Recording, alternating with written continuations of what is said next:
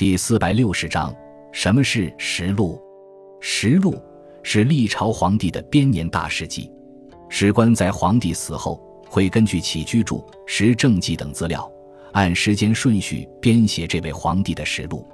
实录出现于南北朝时期，《隋书·经籍志》著录有《梁武帝实录》《梁元帝实录》等。现存最早的一部完整的实录是唐代韩愈编纂的《顺宗实录》。唐代开始，为前君撰写实录成为定制，但是明代以前的历代皇帝的实录大多都已遗失，因为实录只有抄本存于宫中，并不刊刻，也不公布。